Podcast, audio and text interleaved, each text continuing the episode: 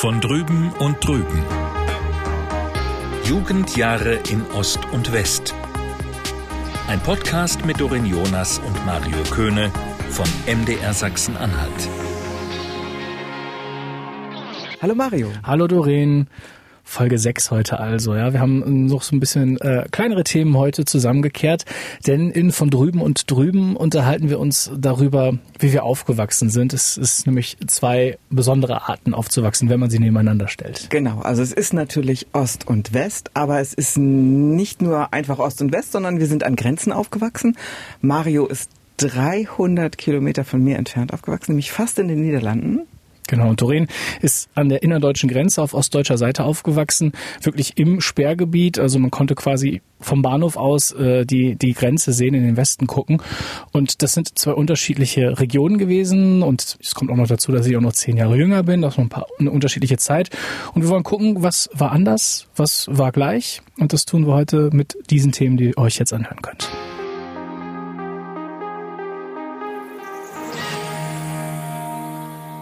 Sag mal, Mario, hast du Gerüche an deine, hast du Gerüche in Erinnerung, die dich an deine Kindheit und Jugend erinnern? Also wir hatten das ja schon mal kurz angerissen in einer Folge, so wie riecht der Osten, wie riecht der Westen. Ähm, du hast es ja auch schon immer so vom Westpaket erzählt und ich habe danach wirklich auch lange darüber nachgedacht, was für mich so typisch Westgeruch ist. Den typischen Westgeruch gibt's für mich eigentlich nicht.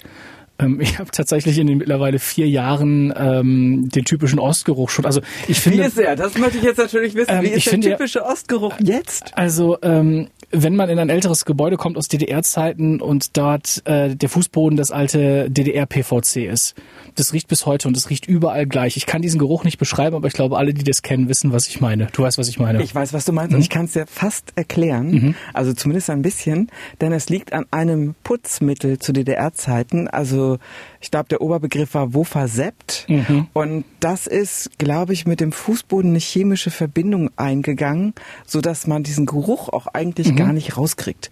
Und ähm, oft hattest du das vor allen Dingen in so öffentlichen Gebäuden wie Kindergärten, Büros, Schulen und so.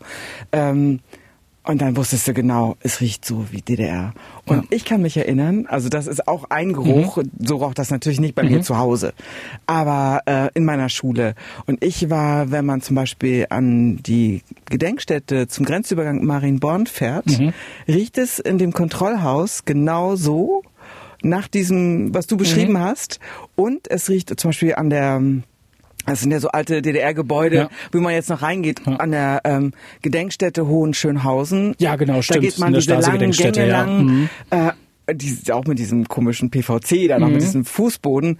Und da riecht es genauso wie DDR. Ja, aber Total. es riecht heute komischerweise, ich finde nicht, dass es nach Putzmittel riecht. Das hat so ein, es riecht so ein bisschen nach verbranntem, irgendwie nach verbranntem Holz ist so damit drin und so ein bisschen säuerlich und so. Es lässt sich schwierig beschreiben. Man muss da einfach mal drauf achten, wenn man diesen Geruch nicht kennt. Ich sag ja chemische Verbindung. Mhm. Ähm, und typischen Westgeruch habe ich bis heute nicht gefunden, aber vielleicht kannst du das ja gleich noch erzählen. Wenn ich so an meine Jugend denke, ähm, denke ich vor allen Dingen, also ähm, Lingen ist eigentlich Stadtgebiet. Wir wohnen, ich bin am Stadtrand aufgewachsen und da kam natürlich, wenn ähm, gedüngt wurde auf den Ackern, kam natürlich so ein bisschen der äh, der Güllegeruch rüber. Das ist so ein bisschen also typisch Landwirtschaftsgeruch halt. Und wenn der Wind schlecht stand, wir haben im äh, Nachbarortsteil eine Tierkörperbeseitigungsanlage. Und ähm, wenn deren Filter mal wieder nicht vernünftig funktionierte und der Wind schlecht stand, lag dieser süßliche Geruch von Also denen. so Leichengeruch. Ja, ja, so ein ganz viel, also ich weiß nicht, wie eine Leiche riecht, aber es ist ein ganz unangenehm süßlicher Geruch lag dann auch in der Luft. Und das ist dann wirklich dann, ähm, den verbinde ich tatsächlich auch so ein bisschen mit zu Hause. Es hat sich mittlerweile Okay. gegeben, aber ähm, das ist, man wusste direkt so, hm, Gibt's da das noch? stimmt wieder was. Ja, ja, die Anlage gibt's noch, klar. Und die werden dann verbrannt. Ähm, ja, und weiterverarbeitet zu, was ist denn, Kosmetikprodukten, Seife und Okay. sowas alles, ja. Okay. Und das ist so das, was mir eingefallen ist, ähm, also was einen typischen Geruch auch von zu Hause habe ich jetzt nicht. So ein Parfum, hast du ein Parfum vielleicht in der Nase? Nee, auch das nicht. Dafür gab war auch die Auswahl viel zu groß. Also ich wüsste jetzt nicht, dass ich sagen müsste, das und das wäre jetzt das äh, Parfüm, was mir jetzt so als allererstes einfallen würde. Und bei uns war die Auswahl gerade nicht so Mhm. groß. Also an DDR-Parfum selber kann ich mich überhaupt nicht erinnern. Mhm. Aber als ich so Teenager war, so 14 irgendwie rum, gab es was Neues im Deo-Markt der DDR, Mhm. nämlich ein Apfeldeo. Es roch alles nach Apfel. Also so nach, natürlich synthetisch, mhm. roch man ja auch. Dann gab's Apfel, Duschbad in Schaum, Apfeldeo. Also das war praktisch total total hip. Denn diese ganzen, was man heute kennt oder womit du aufgewachsen bist, das, das gab es ja nicht. Mhm. Also diese Fülle. Nur das war eben so was, was ganz Neues, was anders roch. Und gut, dann hatten wir natürlich so, wenn wir bei Kosmetik sind, diese Florena-Creme. Kennst du das? Ja, die gibt's ja bis heute noch. Genau, ja, die gibt's bis heute. Und äh, sieht aus wie Nivea. Ich wollte gerade sagen, ist so die Ost-Nivea. Ne? Ja, irgendwie mhm. schon blau, weiß. Ne? Mhm. Ne? Und ähm, dann erinnere ich mich auch an wir hatten halt das typische Spee, wir hatten, da gab es ja auch keine große Auswahl, mhm. was die Waschmittel anbelangt. Mhm. So wie heute, dass du 20 verschiedene Sorten kaufen kannst, gab es ja zu DDR-Zeiten nicht. Und das roch alles gleich, aber das roch nie nach Parfum. Mhm. Oder nach irgendwie so mit Duftstoffen oder was auch immer. Und das ist ja genau das Gegenteil, was es in Westdeutschland gab. Mhm. Also es gab dann plötzlich nach der Wende eben Weichspüler, tausend verschiedene Waschmaschinen, Waschmitteldüfte. Mhm. Also es ist ja bis heute so, dass wenn jemand an dir vorbeigeht und sowas benutzt, dann hast du das ja alles in der Nase. Und äh, deswegen roch das im Westen einfach überhaupt. Und bei uns hatte ich das Gefühl, das roch einfach weniger oder kaum. Ähm, ja, also das ist so, also es gab auch so eine, ich sage jetzt mal so eine Duftarmut im Osten anders als im Westen. Mhm. Ich glaube, dass es da einfach weniger roch, aber es gab, gab natürlich Gerüche. Also im Grün ja sowieso, also Natur, das ist ja Klar. Gott sei Dank mhm, alles gleich. Auch, mhm. Aber äh, ganz typischer Geruch ist Kohle, wenn jemand mit Kohle heizt. Ich kann mich noch erinnern, das haben meine Eltern auch getan. Dann kam, und ich auch noch zu Studentenzeiten, also dann nach der Wende noch in Potsdam. Dann kam der Kohlewagen, dann wurden säckeweise vor dem, ja, vor dem Kohleschuppen Kohle ausgeschüttet. Die musste man dann, dann ordentlich wieder einbringen. Mhm. Also wir sahen dann aus wie völlig verdreckt und haben dann eben die Kohle geschippt. Das haben dann alle gemacht, also die ganze Familie. Und ähm, damit wurde geheizt. Und Kohle zu verheizen, manche machen das ja heute noch oder heute wieder, weil sie einen Kaminofen haben. Äh, und das riecht man schon. Und so ein Geruch, da, und heute ist das ja eher die Ausnahme, dass das jemand macht. Damals haben das alle gemacht, wenn man nicht am, hier wie in Magdeburg vielleicht an einem Fernwärmenetz mhm. angeschlossen mhm. war, was ja im, äh, in den Plattenbauten so üblich war, aber die nicht in den Plattenbauten gewohnt haben, die selber geheizt haben, die haben das natürlich nur mit Kohle gemacht. Das heißt, es roch überall eigentlich danach. Es roch überall danach und es war wie so eine, wenn, wie so eine Dunstglocke auch. Das war furchtbar. Also empfand ich so, wenn wir dann in Großstädte gefahren oder größere Städte wie Magdeburg gefahren sind von Öbisfelde aus. Also das, das ist so, das habe ich dann auch von meiner Westverwandtschaft gehört. Das beschrieben die so als den Ostgeruch, eben diese ewige Kohlegestank eigentlich. Und weil die Qualität auch nicht besonders gut war, stank es natürlich noch mehr. Also meine Eltern äh, haben einen Nachbarn, der hat auch einen äh, Kamin gehabt und ich glaube, er hatte auch nicht nur Holz drin verheizt. Das konnte man riechen. Es war keine Kohle, es muss irgendwas anderes gewesen sein. Es roch auf jeden Fall deutlich anders. Und einen Kamin haben meine Eltern aber auch. Aber und, die heizen keine Kohle, oder? Äh, nee, das ist, war immer für Holz äh, gedacht und ähm, es war auch nie, also es war nie wirklich bewusst ein Ersatz für die Heizung. Natürlich kannst du die Heizung ein bisschen weiter runterdrehen, aber es gab auf jeden Fall auch die, die ganz normale Gasheizung, die wirklich meine Eltern da haben. Ähm, ist natürlich ein cooles, hat was von, von so ein Flair, ne? Also wenn du irgendwie so ein Feuer im, im Wohnzimmer anhast und so, ähm, das ist schon, ist schon ganz schön. Also und das riecht natürlich auch so ein bisschen. Ähm, aber nicht unangenehm. Nee, ist ja auch Holz, ne? Mhm. Und das macht man ja heute wieder. Ja. Und das ist, ähm, aber das war zu DDR-Zeiten, dass man extra Holzkamine hatte oder überhaupt Kamine hatte. Das war ja Luxus. Also das war in der normalen Bevölkerung. Die hatte einen Kachelofen, aber als Grundheizungsmittel äh, oder verschiedene drei Öfen, um ein ganzes Haus warm zu kriegen. Und das wurde zum Teil mit Holz, aber eben vor allen Dingen mit Kohle geheizt, weil die viel länger die Wärme speicherte. Ja, und diesen Parfümgeruch tatsächlich von zu Hause kenne ich den nicht. Ähm, aber halt, wenn man dann irgendwie in der Stadt oder in einer größeren Stadt unterwegs war, ist es ja auch heute noch so. Wenn man bei Douglas oder einem anderen äh, oder Piper oder irgendeiner anderen Parfümerie vor der Tür herläuft wird man ja schon umgehauen von dem Geruch, der da rauskommt. Und das ist äh, früher ja bei mir auch so gewesen. Also wenn ich irgendwie in Lingen in der Stadt unterwegs war und bin dann irgendwie bei den bei den äh, Drogerien irgendwie vorbeigekommen oder bei den Parfümerien, da merkte man das auch. Und wenn ich dann in die äh, in die nächstgrößere Stadt irgendwie gefahren bin und da gab es einen Karstadt, ich habe immer das Gefühl, man muss immer durch die Parfümabteilung, wenn man in, in einen Karstadt oder einen Kaufhof rein will, weil das irgendwie immer vor der Tür ist. Und also ich glaube, das ist eine Duftschleuse genau, oder Geruchsschleuse. So eine, Art, so eine Art. Und da da ist man damit so in Berührung bekommen kommen. Aber so ein typischen, so ein typisches Parfüm, auch so wie du mit dem Apfeldeo oder so, wüsste ich nicht, ob ich das, dass, dass, dass es das bei mir gegeben hat. Also ich kann mich zumindest nicht daran erinnern. Und ähm, ich hatte ja mal in der einen Folge von diesen Westpaketen erzählt, Mhm. die eben auch so einen ganz speziellen Geruch hatten.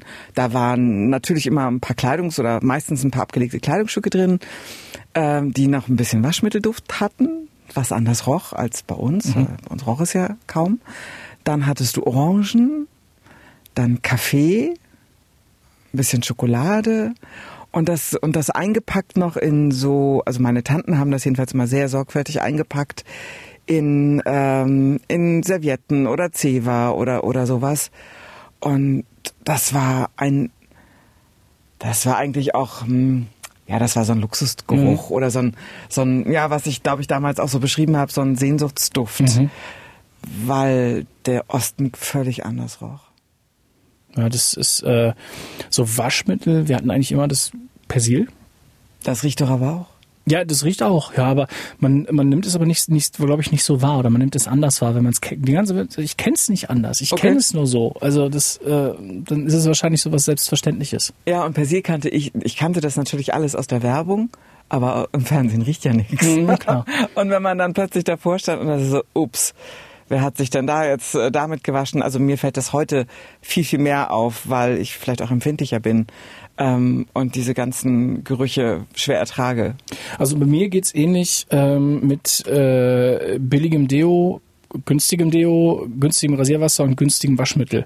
Das fällt mir dann auch schon auf, wenn man, also momentan ist es ja nicht so, aber wenn man irgendwie an Menschen dann recht nahe an ihm vorbeigeht oder so, ähm, dass, dass man dann schon merkt, oh, okay, das war jetzt nicht unbedingt das äh, teuerste oder das Beste oder so, sondern das, das fällt mir dann schon auf, weil ich auch durch, ähm, ich habe so meine manchmal Allergieprobleme und dadurch sind meine Schleimhäute in der Nase manchmal auch ein bisschen sehr, sehr sensibel und ähm, die schlagen dann direkt an. Also ich habe so bei so, man, man merkt das direkt, wenn da irgendwie so ein billiger Parfümstoff drin ist, dass ich das, das, dann fangen meine Augen so leicht an zu tränen und meine Nase juckt und so und da habe ich einen ganz guten Sender für, für gute und schlechte Gerüche.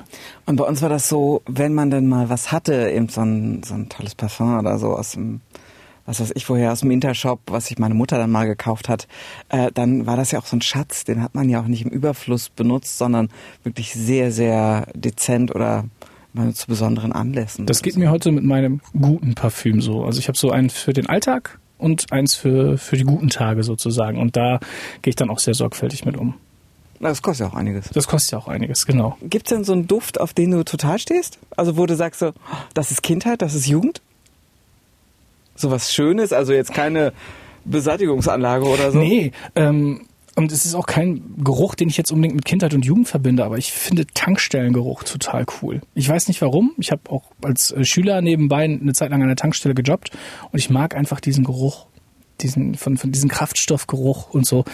Den finde ich einfach total cool. Und das ist ja halt einer, den es halt überall gibt irgendwie. Und bei Naja, dir?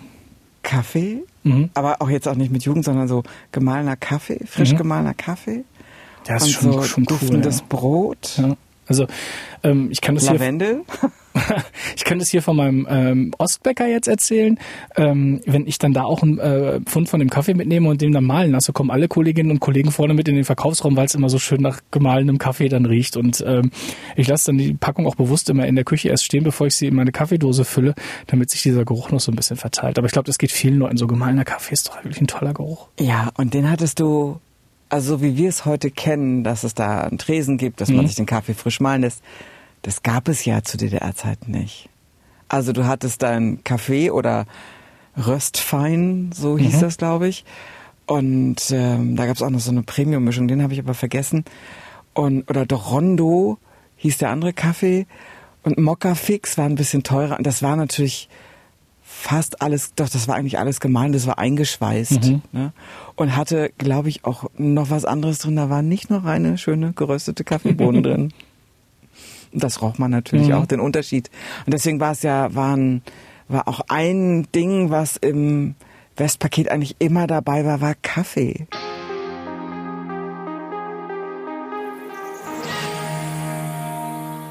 Sag mal, Mario, bist du eigentlich durchgeimpft?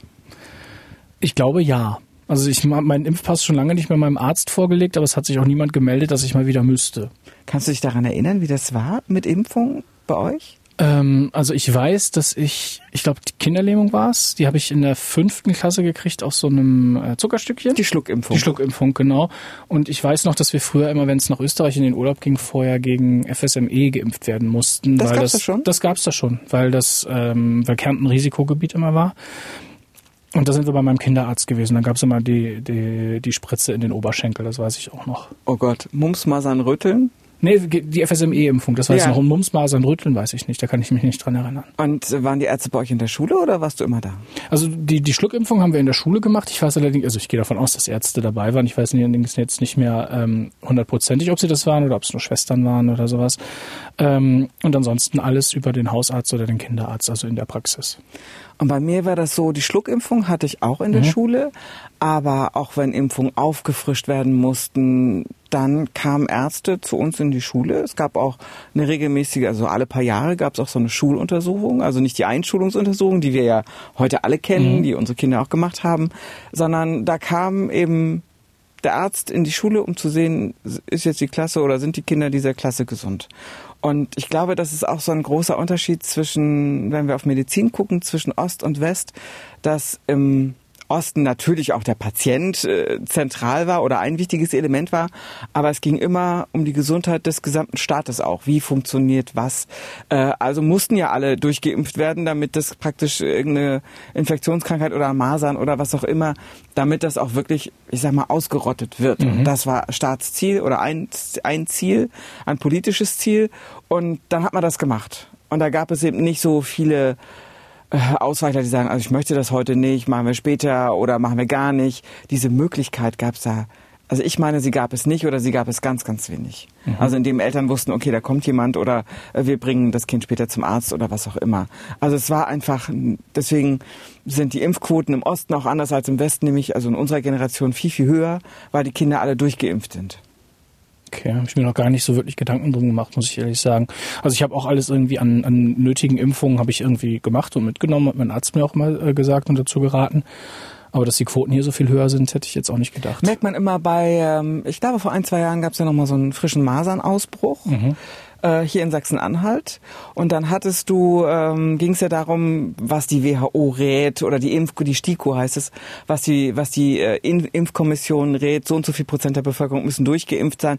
Und dann vergleicht man das oft mit den Zahlen, wie es zu DDR-Zeiten war oder auch mit der älteren Bevölkerung, also wenn wir uns als ältere Bevölkerung zählen, ähm, also die im Osten aufgewachsen sind, die haben einfach gewisse, einen gewissen Impfschutz, weil der einfach, ich würde sagen, staatlich durchgesetzt wurde. Und ähm, du hast gesagt, es lief viel dann über die Schule. Ähm, wie war das denn mit den Ärzten bei euch im Ort in, in Übelsfeld in der Stadt? Hattet ihr da alles? Ein Hausarzt vermutlich ja, oder? Natürlich. Also wir hatten zwei Kinderärzte. Einer davon hatte dann einen Ausreiseantrag gestellt, das weiß ich noch. Ähm, also dann hatten wir nur noch einen Kinderarzt und dann hatten wir so Allgemeinmediziner, ich glaube drei oder vier. Und äh, aber wenn man zum Augenarzt musste, zum Hautarzt oder zum HNO oder sowas, also Hals, Nasen, Ohrenarzt, dann ist man schon in die Kreisstadt gefahren. Die waren da schon anders aufgestellt.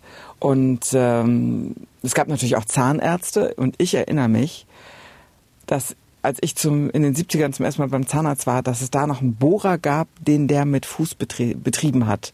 Also, ne, also nicht so ein Hightech-Teil, wie man heute kennt, sondern so ein richtig altes Zeug, was natürlich auch wenig angenehm war. Und das, das waren wirklich frühe 70er. Ne? Ähm, aber wenn man auf die auf das Ende der DDR guckt oder auf die letzten Jahre ähm, oder insgesamt schaut, dann kann man glaube ich schon sagen, dass diese Medizintechnik, weil es ja auch sehr teuer war, äh, dass die so in den Praxen nicht so ausgestattet waren wie in Westdeutschland, meine ich. Aber das Gesundheitssystem insgesamt war doch gar nicht schlecht im Osten, oder? ich glaube, das kann man vielleicht fürs Große und Ganze sagen, aber was, was, was verzeichnet, ah, was beschreibt man als Gesundheitssystem? Was ist da das Entscheidende? Die individu- individuelle Gesundheit äh, oder ich sage es jetzt mal in Anführungszeichen die Volksgesundheit, also die, die, die, die Staatsgesundheit. Natürlich gab es Kontrolluntersuchungen, es gab gewisse Termine, wo man, die einfach klar waren. Ähm, also ich glaube, so allgemein medizinisch war man so im Rahmen der Möglichkeiten, glaube ich, schon ganz gut aufgestellt. Und äh, es wurde auch dann äh, in, in Forschung investiert. Die Ausbildung war, denke ich, auch eine gute zu DDR-Zeiten, äh, was, die, was die medizinische Ausbildung anbelangt. Mm, aber das System hatte einfach die Grenzen und die Grenzen auch gesetzt. Und äh, also ich erinnere mich, also wenn wir es am System irgendwie festmachen, also dann komme ich nochmal zum Zahnarzt. Also bei uns kam eben die Zahnärztin in die Schule.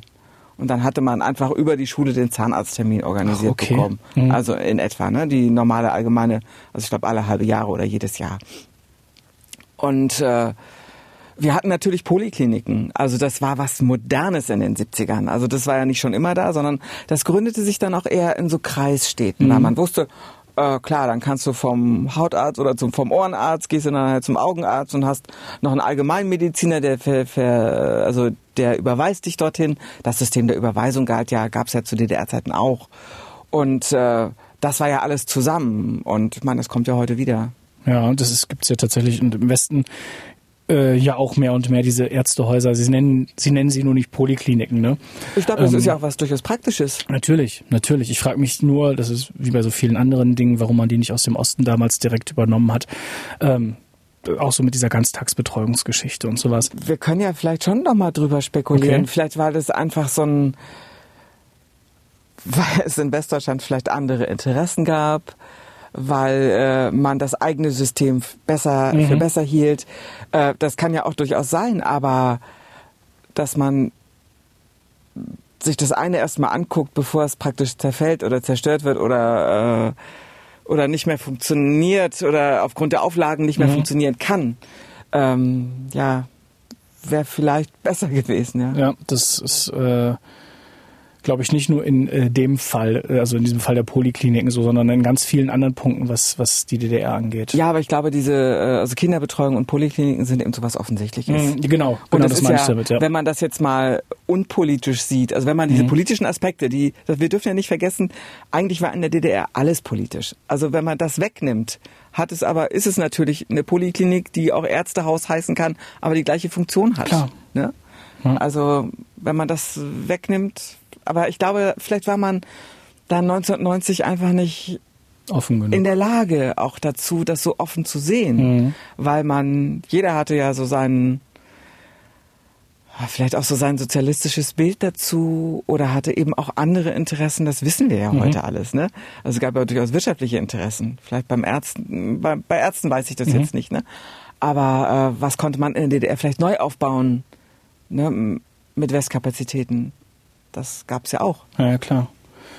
Also so Ärztehäuser daran, also das gibt's jetzt in Lingen ganz neu, haben sie auch relativ nah am Krankenhaus alles mit aufgebaut. Das ist dann so ein Zentrum, wo man tatsächlich viele Fachärzte an einer Stelle hat. Ich weiß gar nicht, ob ein Allgemeinmediziner da auch mit drin ist.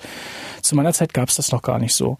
Also ähm, wir hatten einen Hausarzt äh, bei uns im Stadtteil, der dann auch, nachdem ich nicht mehr zum Kinderarzt musste, mein Hausarzt geworden ist.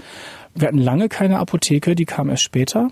Und ähm, das ist jetzt so am Einkaufszentrum ist, ich glaube, eine Physiotherapiepraxis mhm. ist auch noch mit drin. Also mhm. der Hausarzt, die Praxis und die Apotheke, alles so an einem, an einem Ort und an einer Ort und Stelle.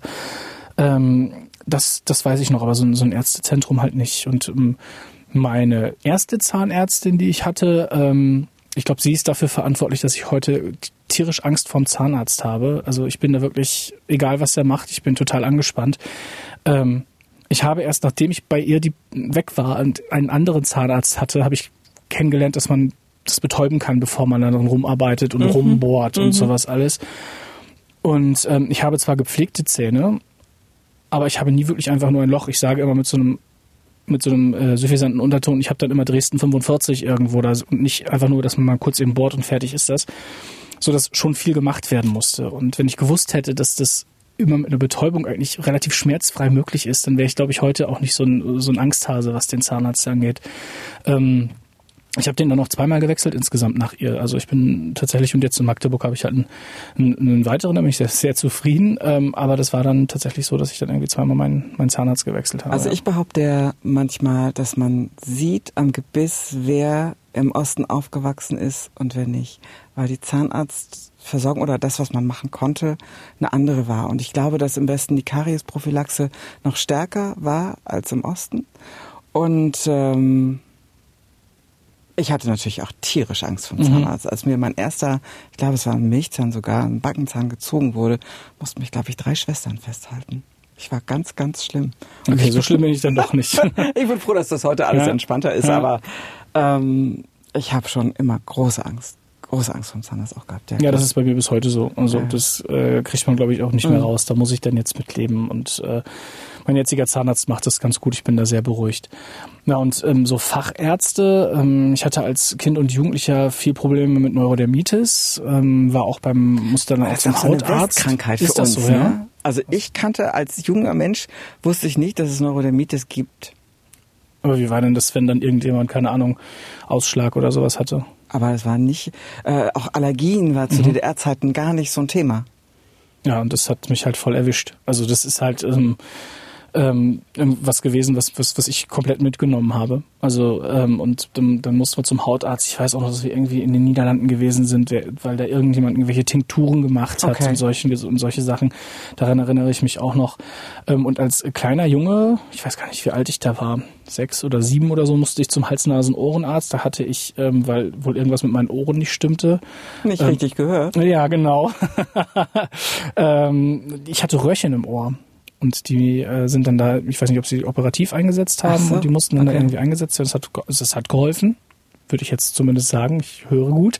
Ähm, und ähm, der Hals-Nasen-Ohrenarzt war auch bei uns mit im, im, in, in, der Stadt. Also du hast in Lingen, glaube ich, auch alles an Fachärzten. Ne? Viel gehabt, mhm. also ein Augenarzt zum mhm. Beispiel auch, der mich dann auch irgendwie direkt gesagt hat, okay, ihre Augen sind noch so gut, gehen Sie zum Optiker, der soll sich das in Ruhe angucken und dann gucken Sie, was Sie machen können. Okay. Und diese Rolle von Optikern, die war bei uns ja später, das ging alles über den Augenarzt, mhm. jedenfalls bei mir.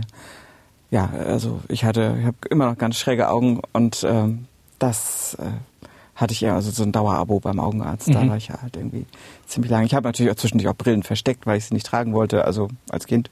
Mhm. Ähm, aber so Augenarzt war, war, war immer Thema. Das brauchte ich Gott sei Dank nicht. Also das ist tatsächlich mein Augenarztbesuch irgendwie mit erst in den 20ern, Mitte 20 oder was. Das ist das Einzige, was bei mir vernünftig funktioniert hat. Aber man muss ja auch äh, wenn man das mit heute vergleicht, heute haben ja viele Menschen Sehhilfen, einfach weil wir unsere, weil wir ständig auf Smartphones gucken mhm. oder viel mehr an Rechnern sitzen. Das hat sich ja schon sehr verändert. Also die Brille war zu meiner Zeit auch im Osten nicht so normal oder so alltäglich mhm. wie heute.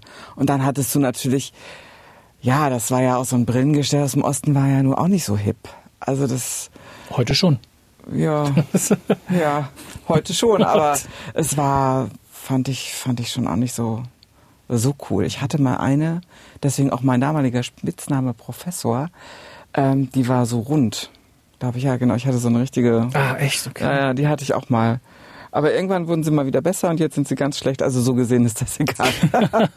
ähm, und dann war das, ist es danach, also beim, ich sag mal so, Arztbesuch, Untersuchung, Diagnose, Medikation.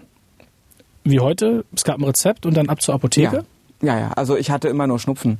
Mhm. Äh, das damit, also ich hatte eigentlich nie was außer Erkältung. Mhm. Und ich weiß noch, weil ich immer Erkältung hatte, oder also eigentlich jedes Jahr mehrere, gab es, ähm, also war ich als Kind mal in so einer, auf, auf Kur alleine, muss man sich, habe ich glaube ich auch mal erzählt, äh, vorstellen, so drei, vier Wochen ohne Eltern als Fünfjährige. Es war ein tierisch blöder Winter 1978 und ich fand das nur gruselig. Also da musste man natürlich, klar, da ging es natürlich Bewegung an frischer Luft und Gymnastik mhm. und Massagen, also Bürstenmassagen, das gab's dann morgens und Müsli zum Frühstück. Ähm, das fand ich schon ganz schön gruselig. Aber in den 80ern war so ein bisschen äh, Tauwetter und da wusste man, wer besonders schwere Erkrankungen hatte. So, die hielt ich natürlich, meine Erkältung hielt ich natürlich für schwere Erkrankungen. Und dachte so, okay, dann braucht man mal Luftwechsel und dann könnte man ans Meer und dann gibt's auch Kuren nach Zypern. Und ich dachte so, oh, wie, wie cool ist das denn? Muss ich nur auch die Schnupfen kriegen? Klappt das? Also ich habe mich nicht wirklich krank gemacht, so schlimm war es mhm. nicht. Aber das war dann natürlich auch so, hey, das wäre natürlich cool. Aber es war natürlich für Menschen gedacht, die worüber wir, glaube ich, auch reden müssen, wenn wir über Medizin reden, über diesen ganzen, diese ganzen Umweltgifte einfach, die es in der DDR gab. Also da rede ich jetzt nicht von Braunkohle, mhm. sondern die natürlich aus solchen Gebieten wie damals Bitterfeld, wo man die Wäsche nicht raushängen konnte, weil sie dann schwarz war, ähm, wenn man sie wieder reinholen wollte. Äh, und diese ganze Chemie, die in die Flüsse gegangen ist und so. Und das hatte natürlich auch Folgen für die Menschen oder Arbeitsbedingungen. Also ich kann mich noch an einen Onkel von mir erinnern, der arbeitete in Gardelegen im Asbest-Zementwerk und das klingt ja schon nicht gesund. Und war es dann auch nicht, der starb dann jämmerlich an Lungenkrebs, einfach weil die da, äh, also ohne große Schutzmontur das Zeug dann auch eingeatmet mhm. haben. Und ähm, Apotheke wie heute, also es gibt etwas, was es auf Rezept gab und es gibt etwas, was genau. man freikaufen konnte. Und es war, gab auch ah, immer alles. Aber dieses Freikaufen kann ich mich gar nicht so erinnern, vielleicht so Kopfschmerztabletten mhm. oder so. Aber wir hatten so eine richtig alte Apotheke, es war so ein Fachwerkhaus, musste man ein paar Stufen hochgehen. Schön. Und ähm, da, da ging man dann hin. Es gab eine Apotheke in der Stadt. Mhm. Und ich glaube, ich muss mich korrigieren bei der Poliklinik. Wir hatten ein Ambulatorium. So hieß das nämlich und das war de facto eine kleine Poliklinik.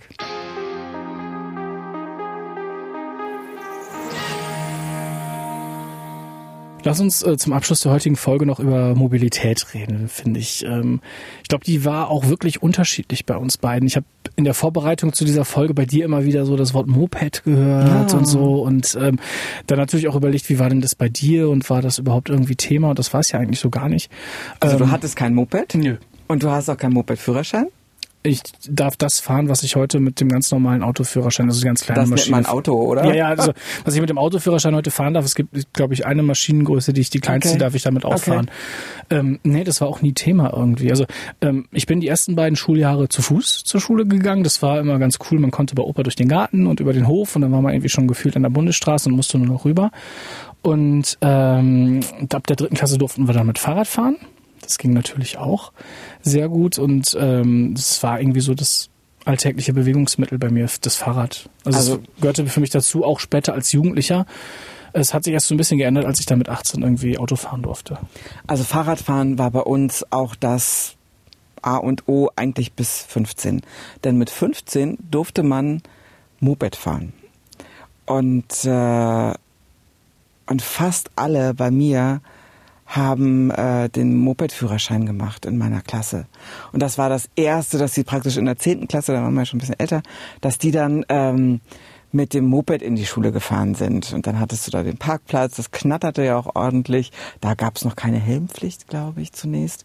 Also das, äh, ich hatte natürlich einen Helm, aber ähm, dass beide irgendwie einen Helm aufsetzen mussten, das kann ich mir nicht erinnern. Also auf jeden Fall war das später strenger. Und das war natürlich auch Freiheit. Man konnte ja mal in die Eisdiele fahren, 30 Kilometer weiter. Man konnte ohne Eltern in die Kreisstadt fahren. Man konnte, musste auch nicht auf den Zug warten oder so. Und man konnte anhalten, wo man wollte. Wir sind in den Sommern viel, ähm, es gab halt eine Badekuhle, wo wir auch Ferienlager hatten, als wir kleiner waren. Aber es gab auch so Steinbrüche äh, wo wir dann hingefahren sind. Und wir sind dann natürlich auch, ähm, na, mit 15 Disco war noch nicht so, aber wir waren dann, das war unsere kleine Freiheit. Mhm. Na, wir haben uns verabredet mit den Mopeds und dann sind wir schon mal zu sechs oder siebt irgendwo hingefahren. Das war schon cool. Also ich habe schon Freunde, die auch einen Rollerführerschein gemacht haben. Ich weiß nicht, Aber der durfte nicht so schnell fahren, oder? Wie schnell fuhr ein Roller? 50, äh, wenn, ich glaube maximal. Also ich glaube, mit Rückenwind bin ich bestimmt 70 gefahren. Heute darfst du es ja sagen, es ist verjährt. naja, also dies, ich habe ich hab schon ein, zwei Freunde, die das auch gemacht haben, aber das hat mich nie wirklich gereizt. Also es war auch... Um, ähm, so, also das war auch irgendwie nur so ein, ein ganz kleiner Teil, der irgendwie so einen Rollerführerschein hatte. Und habt ihr alle auf ein Auto gewartet oder sind, seid ich ihr glaube, mit ja. euren Eltern mhm. unterwegs gewesen? Ja, ja. dann haben wir alle auf ein Auto gewartet oder sind mit Fahrrad gefahren. Weil Bus und ÖPNV gab es in Lingen nicht wirklich. Ähm, das ist jetzt seit ein paar Jahren so, dass sich da so ein, so so ein wirklich ähm, leicht verständliches Bussystem irgendwie ähm, entsteht oder irgendwie durchsetzt, weil es war früher nur Busverkehr, war Schulbusverkehr. Also mhm. wenn man irgendwie in die Stadt wollte mit dem Bus, musste man morgens um halb acht mit den ganzen Schülern fahren, bis die an den, an den Schulen ausgestiegen sind und am Nachmittag dann wieder zurück. Und das ist dann die fünf Kilometer kann ich auch mit dem Fahrrad fahren, da muss ich nicht auf den Bus warten. Das ändert sich jetzt so ein bisschen, dass sie so einen Stundentakt eingeführt haben und ähm, dass die Leute das jetzt auch immer mehr nutzen, so diese, dieses Bussystem, das gab es früher gar nicht. Und ähm, ja, zurückzukommen zum Moped, stand für mich auch nie zur Debatte. Aber ich habe auch diesen, diesen, dieses, ich brauchte diese Freiheit dazu nicht. Also das, Natürlich war man dann bisschen, waren die dann ein bisschen, ein bisschen schneller unterwegs, aber ich konnte das halt auch alles irgendwie mit dem Fahrrad erreichen. Und wenn wir, also ich bin ja eben im Sperrgebiet groß geworden und da war man halt in fünf Kilometern ja auch schnell draußen. Mhm. Ne? Also man war woanders, man war weg von diesen ganzen Kontrollen oder von den plötzlich möglichen Kontrollen. Also man, weil einfach diese, ja, die, die, ja, die Soldatendichte eine ganz andere war, sobald du dich da außerhalb bewegt hast. Und ähm, ja, ich hatte halt ein Motorrad, Moped und einen Motorradführerschein habe ich zusammen gemacht und hatte dann auch irgendwann mal zeitweise einen Freund mit so einer größeren Maschine zum Leidwesen meiner Eltern, weil ich damit natürlich auch gern gefahren bin, weil die war ja noch schneller. Und ähm, das war schon dieses Rauskommen, das, das war schon auch wichtig. Ja. Mhm. Und wir dürfen nicht vergessen, so ein Auto war zu, ein Auto zu haben, war in der DDR, also auch für Eltern ja nicht selbstverständlich. Mhm. Also ich kenne viele, die eins hatten, aber ich kannte auch viele, die kein Auto hatten. Die sind dann eben Moped gefahren, auch Erwachsene, also heute ist das ja eher so ein junges Ding, ne? Also da sieht man Erwachsene ja kaum auf einer auf einem Moped sitzen. Die fahren Auto. Mhm. Und früher zu DDR-Zeiten, da gab es die Schwalbe, das war ja noch dieses alte Moped, was mit so einem Vorbau vorne. Dann die die Simson, da gibt's ja heute auch noch so Simson-Rennen und mhm. so weiter. Die hat ja heute echt einen Kultstatus. Einen Kultstatus, ja. Ne? Und die Schwalbe auch. Äh, die Schwalbe auch, ne? Und äh, damit sind die ganz normal gefahren. Also zum Einkaufen, zum, was weiß ich, also ganz normale Alltagsgeschäfte, die wir heute alle mit Autos erledigen, wenn wir denn Auto fahren. Genau, das, ja? ist, alles, das ist aber auch damals von meinen Eltern alles mit Auto gemacht worden. Ja. Das, ähm, das war auch nie wirklich, ich glaube, wir haben nie drüber, drüber gesprochen, ob ich irgendwie einen Rollerführerschein mache oder nicht oder einen Mopedführerschein. Ähm, das, Und hattest du gleich ein Auto mit 18? Nein, ich hatte bis heute kein eigenes Auto. Ähm, meine Eltern hatten dann dadurch, dass sie an zwei unterschiedlichen Orten gearbeitet haben und auch nicht mehr in Lingen gearbeitet haben, beide zwei Autos. Und wenn ich dann mal eins brauchte, konnte ich mir dann eins ausleihen und das mitnehmen. Das ging schon. Aber ansonsten habe ich immer alles irgendwie mit, mit Fahrrad gemacht. Mache ich es bis heute. Oder mit den Öffis. Und ich bin natürlich dann eher so ein Landkind, wo, mhm. die, äh, wo der ÖPNV dann natürlich nach der Wende auch deutlich nachgelassen mhm. hatte. Und ich hatte immer Autos, weil ich war Lokalreporterin, da musstest du ja schnell irgendwo von A nach B kommen. Also hatte ich halt immer ein Auto. Mhm. Und ähm, was, glaube ich, noch ein Unterschied ist zwischen Ost und West zu DDR-Zeiten waren, also nicht nur die mangelnden Autos, denn da gab es natürlich viel mhm. weniger. Ähm, also ich habe mal nach einer Zahl nachgeguckt.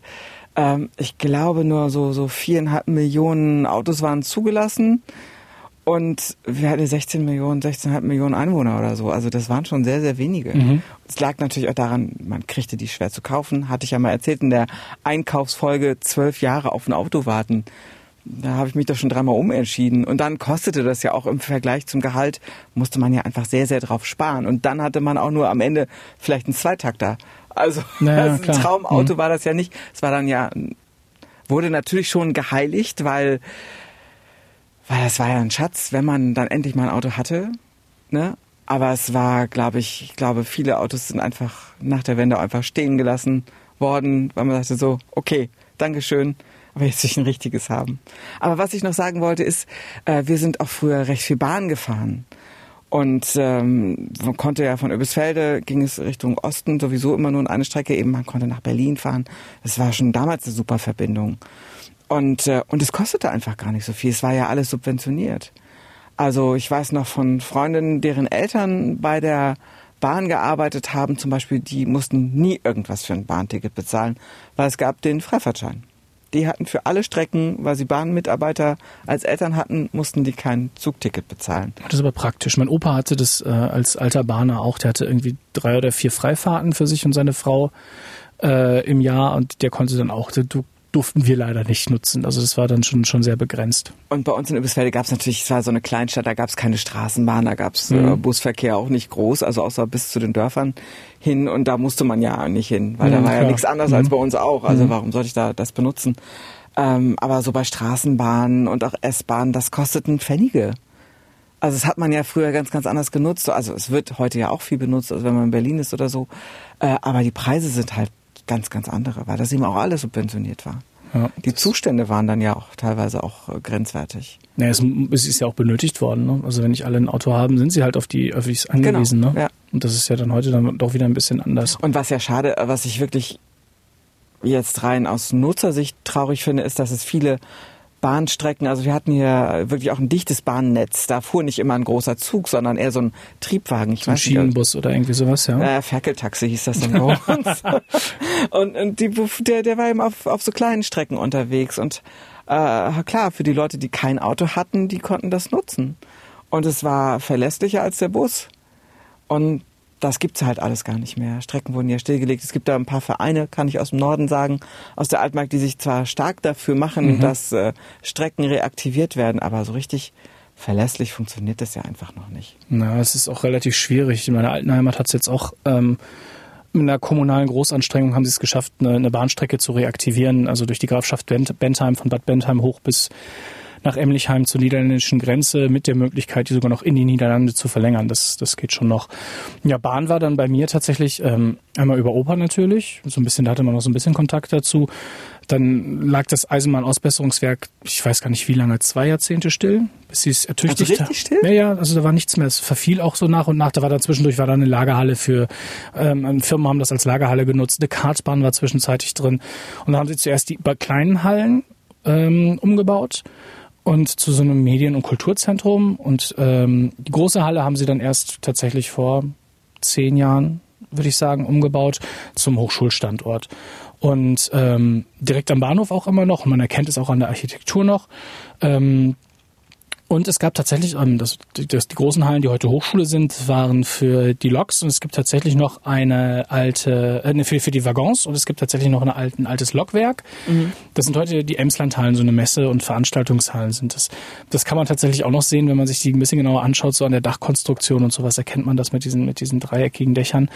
Und ähm, ja, Bahn, wenn, dann ging es meistens Richtung Süden. Also wir konnten von Lingen aus nur Richtung Norden oder also Richtung Nordsee oder Richtung, Richtung Ruhrgebiet, Richtung Süden fahren. Habt ihr das so für Urlaubsfahrten genutzt? Nein, das war immer das Auto, auch in den Urlaub war immer das Auto.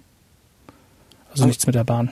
Also es war selbst mit unserem Trabi so. Also wenn ich allein gefahren bin nach mhm. Berlin, klar, äh, oder, oder Magdeburg, aber wenn wir als Familie verreist sind, haben wir meistens unseren Trabi genommen. Mhm. Das konnte manchmal ganz schön tragisch enden. Ja, ich hatte erzählt, wir hatten viele Verwandtschaft in Westdeutschland mhm. oder in Westberlin und haben uns dann natürlich auch ach, mindestens zweimal im Jahr in Ostberlin getroffen, aber wir mussten ja irgendwie alle nach Ostberlin kommen. Und ich werde nie vergessen, wie wir auf dem, ich glaube, auf, den, auf dem Stadtring von Berlin, wo unser Travi nicht mehr konnte.